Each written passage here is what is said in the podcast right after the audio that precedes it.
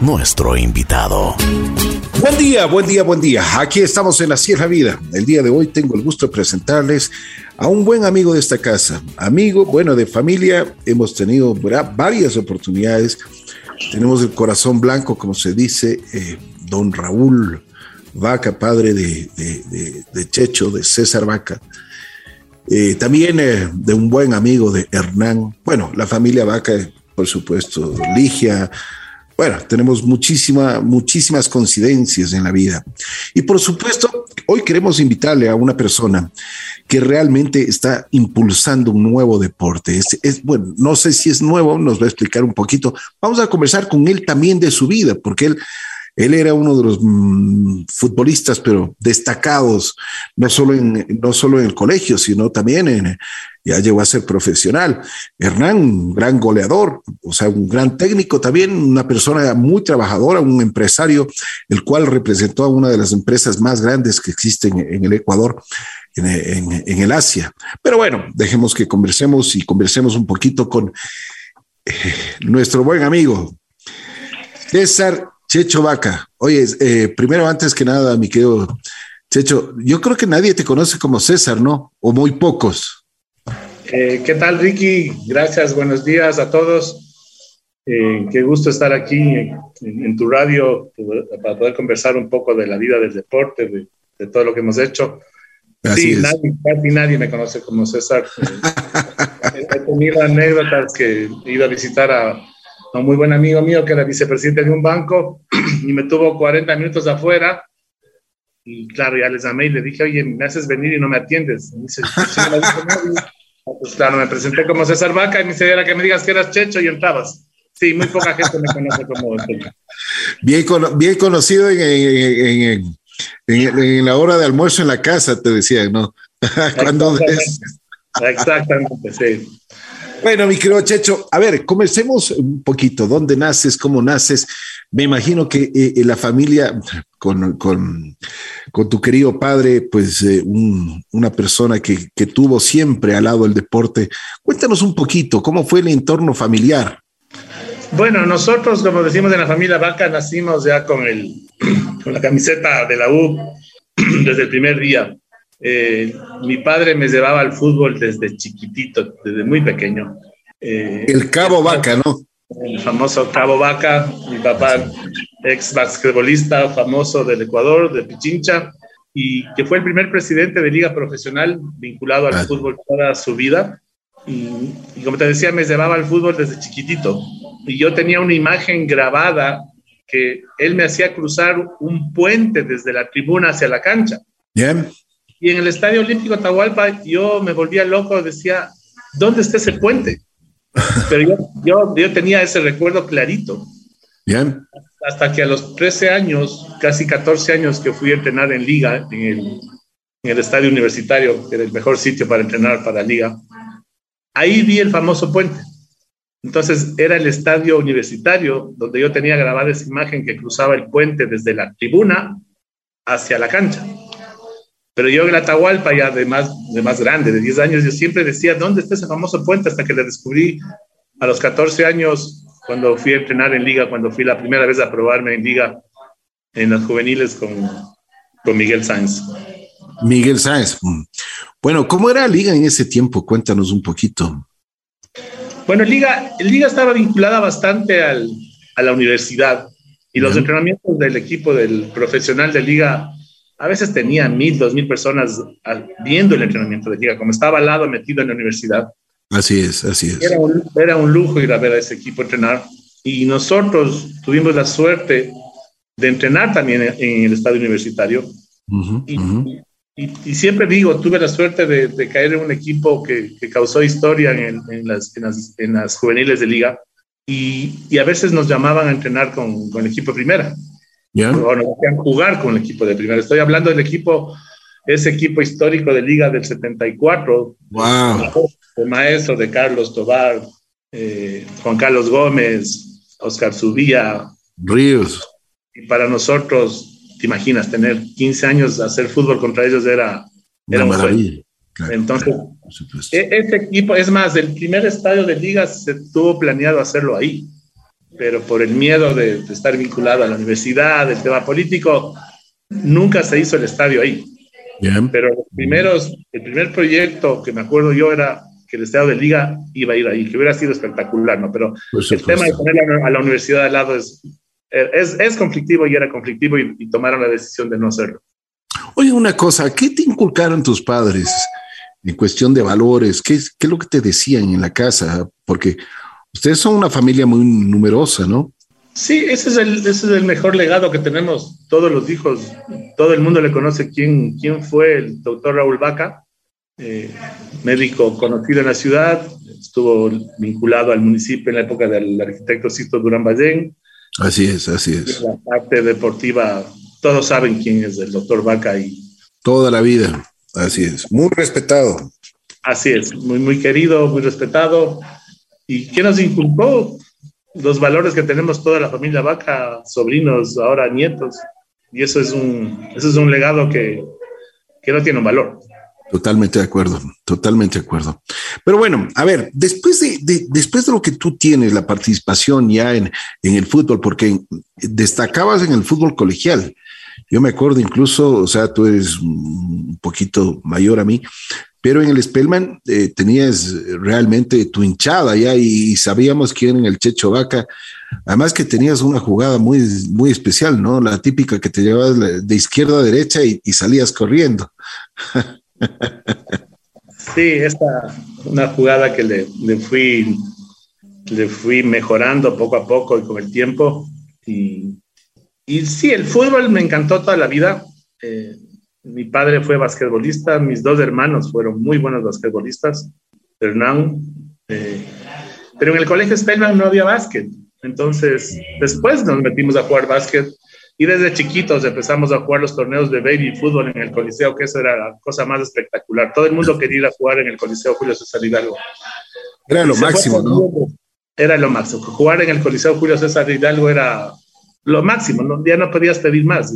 Y, claro, nos tocaba enfrentarnos a colegios como Escuela Sucre, el Cebollar, el Espejo, que eran, eran un lujo de equipos. Pero en el Spellman siempre el fútbol fue, salieron una buena camada de jugadores. Después de nosotros, ahí estuvo Humberto Garcés, el Negro Páez. Claro. Eh, y, y, jugadores que llegaron después a estar seleccionados del Ecuador, y mucha gente se fue a la Liga, otros a la Católica. Y, y ahí nació Con Carlitos Gutiérrez. Con eh, Carlitos Gutiérrez, ¿no? Sí, Carlitos Gutiérrez era el, el, el, entrenador símbolo de la Católica. y en esa época los clásicos eran Liga Católica, no era nada de Liga Nacional, Liga así es, así es, los, los, torneos juveniles se jugaba desde las 8 de la mañana la quinta categoría, a las 10 la cuarta, a las 12 la tercera y a las 2 la reserva. Y era, era, era, era hermoso, te iban a ver todo el día. Así es, así es. Entonces, Era lo máximo. Además, eh, eh, estábamos en, eh, se jugaba en la Carolina y ahí todo el mundo estaba pendiente de eso, ¿no? Claro, se jugaba esa cancha que entrenaba el Aucas, esa, esa ah, cancha, ahí jugábamos nosotros, jugábamos en la cancha de la Politécnica, en la de la PAE, y, y, nada más, en esas tres canchas, pero los torneos juveniles eran espectaculares. De ahí es cuando nace el primer nacional juvenil, que tuvimos la suerte de ganar el primer campeón ecuatoriano juvenil somos nosotros. Bueno, somos los primeros tricampeones juveniles. No, no nos ganó nadie durante cuatro años. Tuve la suerte de jugar con Pepe Cruz, con Gallardo, con Chiche Cáceres, con Tobar, eh, eh, una camada de jugadores espectaculares, la mayoría del Mejía. Y durante esos cuatro años todavía estamos nosotros en contacto en un chat. Durante esos cuatro o cinco años nosotros ganamos cuatro provinciales y tres nacionales nunca perdimos un, campeonato. De ahí apareció también Mauricio King, el Pato Moscoso, eh, Eduardo Vaca, que aparece en, el segundo año, jugadorazo. Y como te decía, tuve la suerte de, pertenecer a ese equipo que, que realmente rompió récords. Eh, tuve la suerte de ser el goleador absoluto nacional de todo el Ecuador en, el último tricampeonato.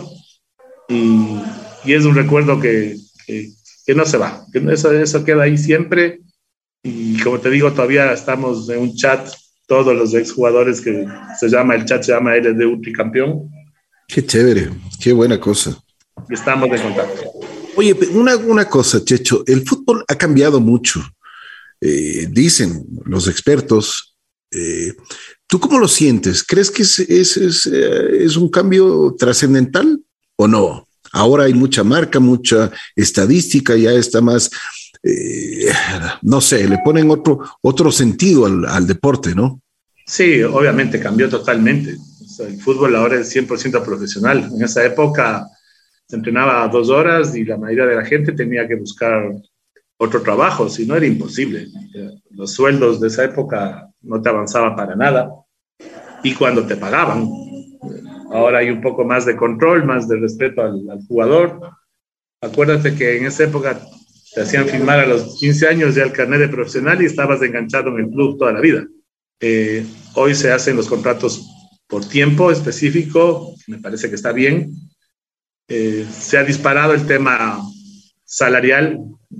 Eh, no estoy de acuerdo que, sea tan diferente ganar un futbolista que gane esas abrumadoras cifras ante un profesional de, por decirte, un médico, unas, un ingeniero. ¿Por qué crees Pero, que se hizo? ¿Por qué crees que pasó esto? Porque se hizo muy comercial y el, y el fútbol es, es, un, es un producto mundial impresionante. El, el, poder del fútbol, alguna vez hablábamos con, con, con amigos, a veces uno no dimensiona el poder del fútbol que tiene a nivel mundial.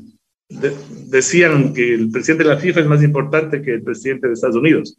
A, a, ese, a ese, nivel le comparaban, ¿no? Pero tienen tanto poder que ningún organismo gubernamental puede meterse en, en ninguna decisión, ninguna ley del fútbol.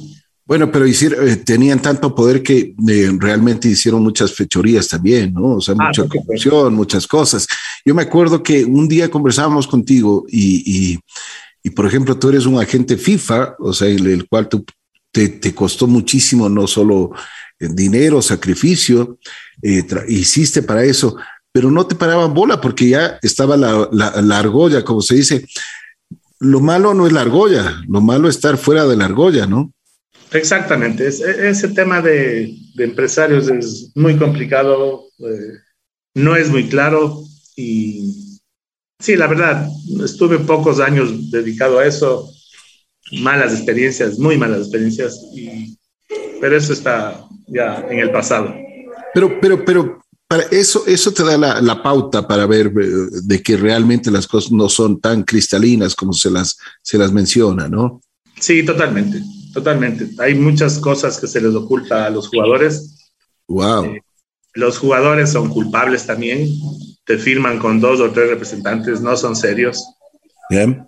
Eh, bueno, quieren así, salir, ¿no? Entonces también es difícil trabajar. Trabajar, tienes firmado con un jugador, haces todas las negociaciones y de repente te topas que este jugador tiene firmado con otro empresario argentino, otro ecuatoriano entonces también es, es de lado y lado, no es, no es, solo, no es solo de los empresarios, también de los directivos. Es complicado, es un mundo muy complicado. Una cosa, ¿qué te dejó el fútbol? A mí los mejores recuerdos, lo mejor.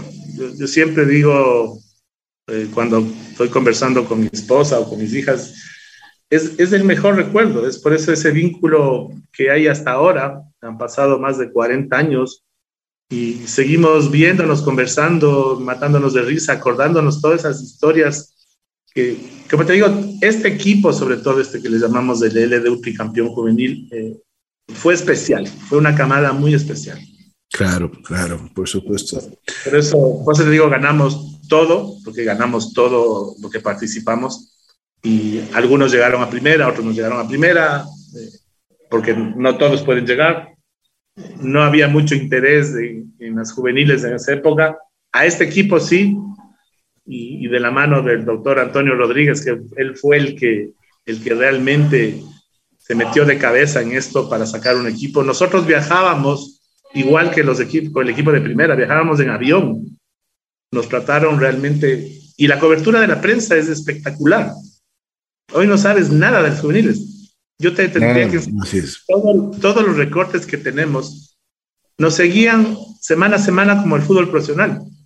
Y una vez que le enseñaba al Alfonso Lazo y me dice, y esa cobertura qué impresionante, es que te tendría que algún día enseñarte. O sea, hoy, hoy no sabes nada de los juveniles, no tienes ni Totalmente. idea. Oye, pero de lo que hablábamos, el fútbol ha cambiado muchísimo. Ahora hay psicólogos, ahora hay un, tratamiento especial, hay, hay, gerente deportivo, por ejemplo, el gerente deportivo no, no, no había en ese tiempo, ¿no? No, no había nada. Pensar en un psicólogo en esa época no. Un nutricionista peor, ¿no? Peor. Entonces, yo creo que esas cosas está bien, así tiene que ser. Hoy, hoy te fijas que los cuerpos técnicos son de 10, 12 personas. Así es. Era, uno y uno y su ayudante y punto. y, el, entrenador tenía que cargar los balones, las redes. Así es. Así es. Sí, cambió. Yo en ese sentido digo cambió para bien. Cambió para bien. O sea, de acuerdo. Donde no estoy muy de acuerdo es en las cifras que se paga a nivel del mundial. Es, no te entra en la cabeza. No te entra en la cabeza que un jugador pueda ganar dos millones de dólares al mes. Bueno, pero son, son, son eh, yo, yo, creo que el, el fútbol eh, mundial, eh, por supuesto, puede pagar esas cifras porque ahora está jugando, o sea, ya se juega la tecnología, la, la, televisión, muchísimas cosas, las marcas mismo, ¿no? O sea, para que tú tengas los zapatos, yo me acuerdo, y estoy seguro que te debe haber a ti costado y a tu padre y a la familia que primero te compren unos zapatitos, o sea, que, que ahora ya te dan absolutamente todas las marcas, ¿no? No, te dan todo, no solo uno, sino dos, tres. Exacto. Y te pagan además para que tú vistas eso, ¿no? Claro, te pagan. Ese es, otro producto que está en el, todo lo que es la publicidad de, marcas es impresionante ahora. Yo, yo trabajé en maratón Trabajé seis años de maratón y manejaba la marca Puma y fuimos los primeros en empezar a pagar justo a los jugadores. Ah, sí. Y me acuerdo, Rodrigo de Manera, papá me dijo que escoja seis jugadores de la selección. Capurro, Gilson, eh, Montaño, eh, el marcador de punta, un chiquito que se me escapa el nombre del Barcelona, que era espectacular. Mira. Eh, no, el, el, marcador derecho que fue a jugar en el Flamengo después. Bueno, se me escapa. Ah, sí, sí, sí, sí, me acuerdo, sí, me acuerdo de. Después de Barcelona, bueno, les pagábamos 600 dólares por partido jugado. Wow, pero en ese tiempo era, era billete, pues. Claro, por supuesto, claro. Entonces, como solo podíamos coger seis, los otros jugadores dieron la orden que al utilero le arranque las tiras de los zapatos.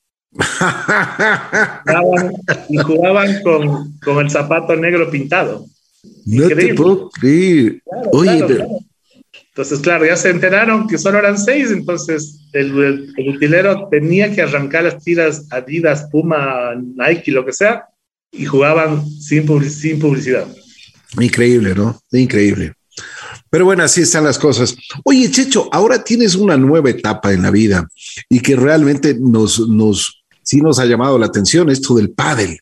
Cuéntanos un poquito cómo nace, dónde nace, porque eh, eh, es el deporte de moda ahora. Sí, a ver, el pádel nace en, Acapulco, un argentino, eh, tenía, jugaba tenis mucho. Ya. Y se cansó de jugar tenis y se cansó de estar recogiendo pelotas. Esa es la historia que él cuenta. y, él a la cancha de tenis le cerró con una pared de, de un metro algo para que la pelota no se les vaya.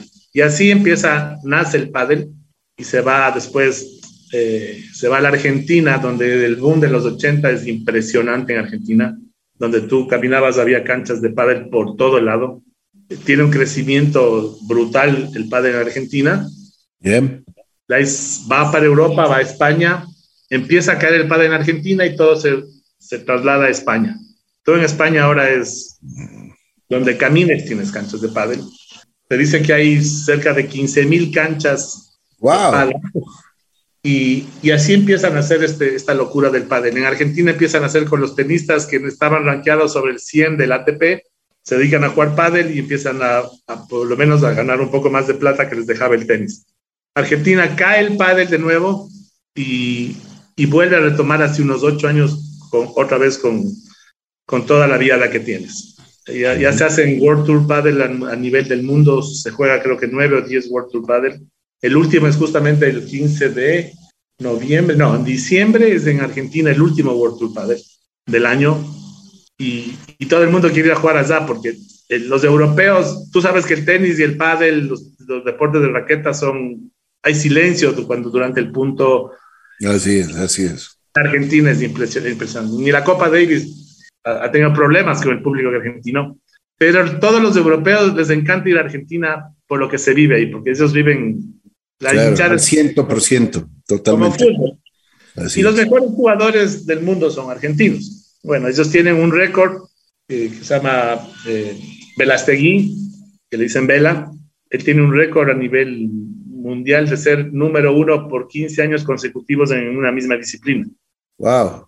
Velastegui ya no es el uno, sigue jugando, tiene 38 años, pero sigue, ganó este año dos Tour Mundial. Ahora juega con un jovencito y, y ha crecido de una forma, pero no tienes idea. Yo creo que ese deporte va a ser el deporte olímpico a muy corto plazo. Qué bien, qué bien. Oye, Chicho, pero a ver, ¿qué, qué hemos hecho nosotros eh, para, este, para este deporte? A ver, nosotros, el pádel yo juego la primera vez en Argentina, igual por el 88, por ahí, en uno de los viajes con, con, Maratón. Oye, pero es, pero, es, pero es hace rato. Claro, entonces, eh, y, me acuerdo que nos encantó. Después de un viaje con la selección del Ecuador, con Alfonso Lazo, en el hotel en Paraguay, había canchas de pádel y nos pasamos jugando los tres días que estuvimos ahí jugando pádel y nos encantaba. Pero claro, eran cosas muy, muy puntuales y acá en el Ecuador no había para nada el, pádel. nosotros empezamos a jugar pádel en la casa de un amigo, donde John, John Powell, y los viernes y éramos un grupo de 10, 11 personas que jugábamos, jugábamos pádel. No había más. En el Sanse se jugaba algo también de pádel, había una cancha y, y, ahí empieza toda la...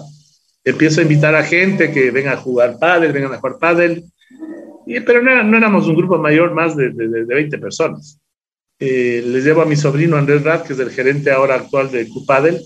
Eh, le encanta el pádel, también él es muy deportista, como todos los de la familia y se queda enganchadazo en el pádel, se va a hacer su, su masterado en Madrid, en, el área deportiva, y regresa con la idea esta loca de ponerse canchas de pádel.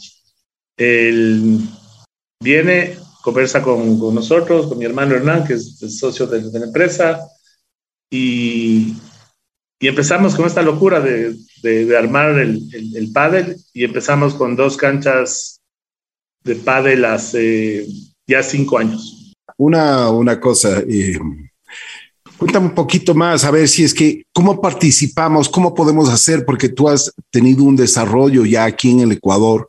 Eh, la gente está contenta. Puch, eh, vemos que especialmente las damas, bueno, todos los chiquitos están, están fascinados con este deporte. Es un deporte, es un deporte que atrae, ¿no? Es un deporte que engancha. Como es tan fácil, es muy familiar, es muy de, es muy de amigos. Puedes jugar desde los 6 años hasta los 70 años, fácil. fácil. En, España, el grupo. No, no, no, hay, no hay mucho esfuerzo, Checho. O sea, por ejemplo, no es como el tenis, que por ejemplo, las rodillas sí te, sí te golpean un poco o no. Como es un césped sintético, si es un piso duro, sí, sí hay, pero no hay el desgaste que tienes en el tenis. Obviamente, ya en las categorías altas cuando tú juegas un torneo de en primera, segunda tercera, el, desgaste es fuerte, muy fuerte.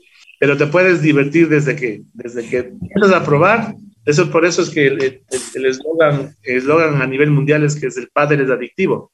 Eh, nosotros con Q-Padre estamos cumpliendo ya cinco años, estamos ubicados en el portero en Ubicín, estamos acabando la quinta cancha, todas son techadas, tenemos una escuela de Padre Kids de más de 50 niños que manejo yo, y yo soy instructor de, de pádel, saqué los diplomas en Argentina con uno de los mejores entrenadores del mundo que se llama Nito Brea. Su hija es ahorita, actualmente eh, juega el World Tour femenino de pádel, está rankeada, no, si no me equivoco, cuarto o quinta en el mundo. Y, y claro, la fiebre esta, cuando nos pusimos las primeras dos canchas, nos creían locos, nadie conocía el pádel, éramos un grupo de 20 personas y punto. Ahora, el, solo en el área de, de Cumbayá, Tumbaco, Puembo, eh, éramos los únicos, el único club. Ahora estamos cerca de, va a haber 60 canchas en un rango de 10 kilómetros. Por eso te digo todo. Y en Quito hay cuatro más. Guayaquil tiene tres, tiene dos, Ibarra ya tiene, Cuenca ya tiene, Manta ya tiene, Santo Domingo está haciendo sus canchas, La Tacunga tiene dos canchas. Entonces esto es, esto está, es un crecimiento impresionante. Paraguay, que es el, después de Argentina, es donde más pádel se juega, tiene más de 150 clubes en Asunción.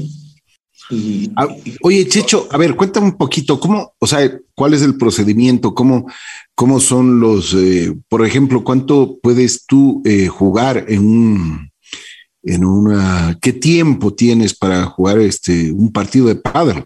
Bueno, nosotros tenemos torneos casi todos los días, son torneos que les llamamos quedadas por categorías, que juegas dos horas entre ocho parejas y, son dos horas que no paras. Y la otra modalidad es tú alquilas las canchas bajo una aplicación que se llama Cupadel. Es la única forma que puedes eh, eh, alquilar las canchas. Puedes alquilar de una hora, hora y media o dos horas. Y, y todo está en la aplicación. Si tú quieres jugar, abrimos desde las 6 de la mañana hasta las 11 de la noche. ¿Cuál es la aplicación, Checho? Es eh, Q Paddle, es la, la, Q de Quito o Paddle. Ya, perfecto. Ok. Lo vamos a hacer, oye, y eso... Como te dije, invitado a jugar. Muchas gracias, Checho, muy gentil, gracias. Lo que hacemos también es así eventos con empresas que hacen un torneo un sábado, por decirte, una X empresa, organizamos un torneo entre sus empleados y la pasan bien. Pero qué bien, oye, qué bien. Me alegro muchísimo porque este tipo de iniciativas que ustedes han tenido y que el, deporte siempre nos, eh, primero nos une y también es, es importantísimo para la salud. Practican desde pequeños, como tú dices, hasta gente poquito mayor y que estamos dispuestos a hacer un, poco de deporte. Este, a ver, ¿dónde compramos las raquetas? Ya vamos a decir que compramos en Cabo, ¿no? es impresionante lo de las raquetas. Eh, sí. Actualmente es difícil encontrar raquetas. Eh, ¿En serio? No te puedo creer. Muy difícil, y no solo a nivel nuestro, sino a nivel mundial. El distribuidor de Dunlop, que es un amigo mío muy cercano, ¿Ya?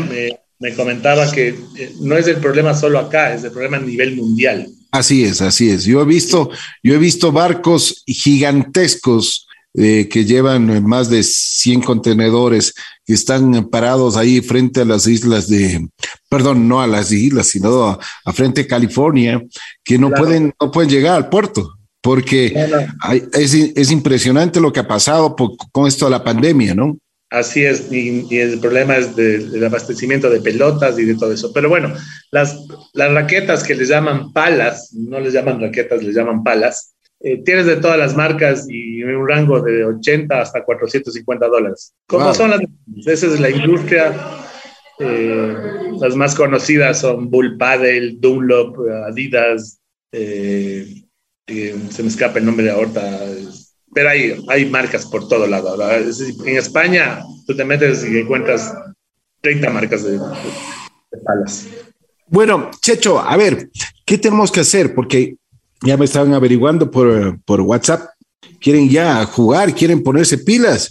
¿Dónde podemos llamar? ¿Qué, o sea, tú me dijiste la aplicación, pero también dónde podemos contactarnos, porque hay gente de fuera, de, de, de Quito, de, incluso de Ecuador, que están pensando ya meterse en el deporte. Sí, a través de la aplicación o si no, eh, si te dejo un número celular para que me llamen. Con mucho gusto, con mucho gusto, por favor, hazlo. Del 0989 487 148. Checho Vaca, eh, cualquier información de, para clases, para si quiere hacer partidos. Justamente ahorita estamos en el club, tenemos todos los viernes de 9 a 11, participan 16 mujeres eh, un torneito de dos horas que les armamos. Más tarde viene el grupo de los veteranos que eran exfutbolistas también que les metí aquí. Eh, ya vamos 25 viernes jugando consecutivamente de dos y media a dos y media, que ahí te invito a que te unas. Y, y así, y así tenemos cinco torneos que organizo a la semana. Eh, las mujeres han crecido una, en una forma increíble y, y, la escuela sigue creciendo, seguimos teniendo más hay gente que nos ha pedido abrir cinco y media de la mañana. Wow, un grupo, claro, por supuesto. Un grupo, venía a jugar cinco y media de la mañana. Pasado los 60, de, ya es. ya, te despiertas a las 4. Exactamente.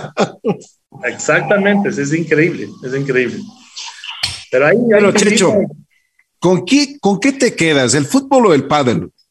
No, yo siempre digo, el fútbol no hay como el fútbol. El fútbol es, ese es el deporte número uno. Eh, algunos amigos que ya muy pocos jugamos fútbol realmente se burlaban. No, ya, ya votamos hace rato, ya votamos la toalla, ya. Tantas lesiones, ¿no? ¿Te acuerdas que un día conversábamos de eso? de las lesiones, que es, increíble. Pasa los 30 años y ya comienzas con todas las lesiones. Yo me acuerdo que tú tenías los desgarros, o sea, siempre era terrible para ti, ¿no? Sí, sí, el fútbol es el más, el más desgastante. Entonces, nosotros llegamos a jugar hasta hace seis años todavía jugamos a pero ahora nos reunimos una vez al año con el grupo de amigos íntimos, hacemos un partido entre amigos y una parrillada, pero ya el fútbol no. Entonces, hace, hace unos seis, siete años se burlaban de que ya no quiero jugar fútbol y que solo padre. La verdad es que ya no, te deja, el fútbol te deja, no puedes seguir jugando a ese nivel. Y, pero como pasión, como, como gusto, está para mí ahí el fútbol. Y ahora el pádel. El pádel es un, no sé qué tiene, pero todos los que lo prueban es adictivo, es, es, es demasiadamente adictivo y como te digo es a nivel mundial y en todas las edades. A los tenistas les pasa que a veces no quieren probar mucho tenis porque terminan dejando el tenis. En España pasó bien curioso, los clubes de tenis empezaron a cortar las canchas de tenis. Por si de un club que tenía 12 canchas de tenis, se comió la mitad de seis canchas de tenis y pusieron 12 de pádel. Wow, wow, qué interesante. Un fenómeno que está pasando. Y ojo que todavía no entra bien en Estados Unidos. El rato que entre en Estados Unidos el pádel, no quiero ni pensar. Y en el Asia todavía no entra. Imagínate, los, los asiáticos son excelentes para todo lo que es raqueta. Así es, totalmente. Buenísimos. Bueno, Checho, te mando un abrazo. Qué, qué chévere haber conversado contigo. Te agradezco mucho. Eh, así es la vida. Eh, siempre nos, nos, nos, encontramos, como, como dije al principio, con la familia de Checho Vaca. Somos liguistas de corazón, pero de largo, toda la vida, toda la vida. Y, respetamos y nos queremos muchísimo. Tenemos muchos, muchas congruencias, muchas cosas importantes. Eh, César El Checho Vaca, Hernán, que es un gran técnico. Yo, yo siempre le consideré a tu hermano una persona muy especial, una persona que sabe mucho de fútbol, ¿no? Aligia, Aligia, que es un amor de, de, persona, bueno, todos, todos, absolutamente todos, la gente, los, los vaca siempre serán especiales para nosotros. Así que, primero, antes que nada, darles un abrazo, un respeto a, a tu familia y les queremos muchísimo. Así que sigue con tus éxitos en el padre y te, te seguiremos apoyando. Gracias, Ricky. Lo mismo, los cariños para tus papás. Y nada, te espero. Verás que queda pendiente, te espero. Tienes que venir, tienes que venir a jugar. Chévere. Gracias, Checho. Un abrazo especial. Un abrazo. Cuídate mucho. Gracias.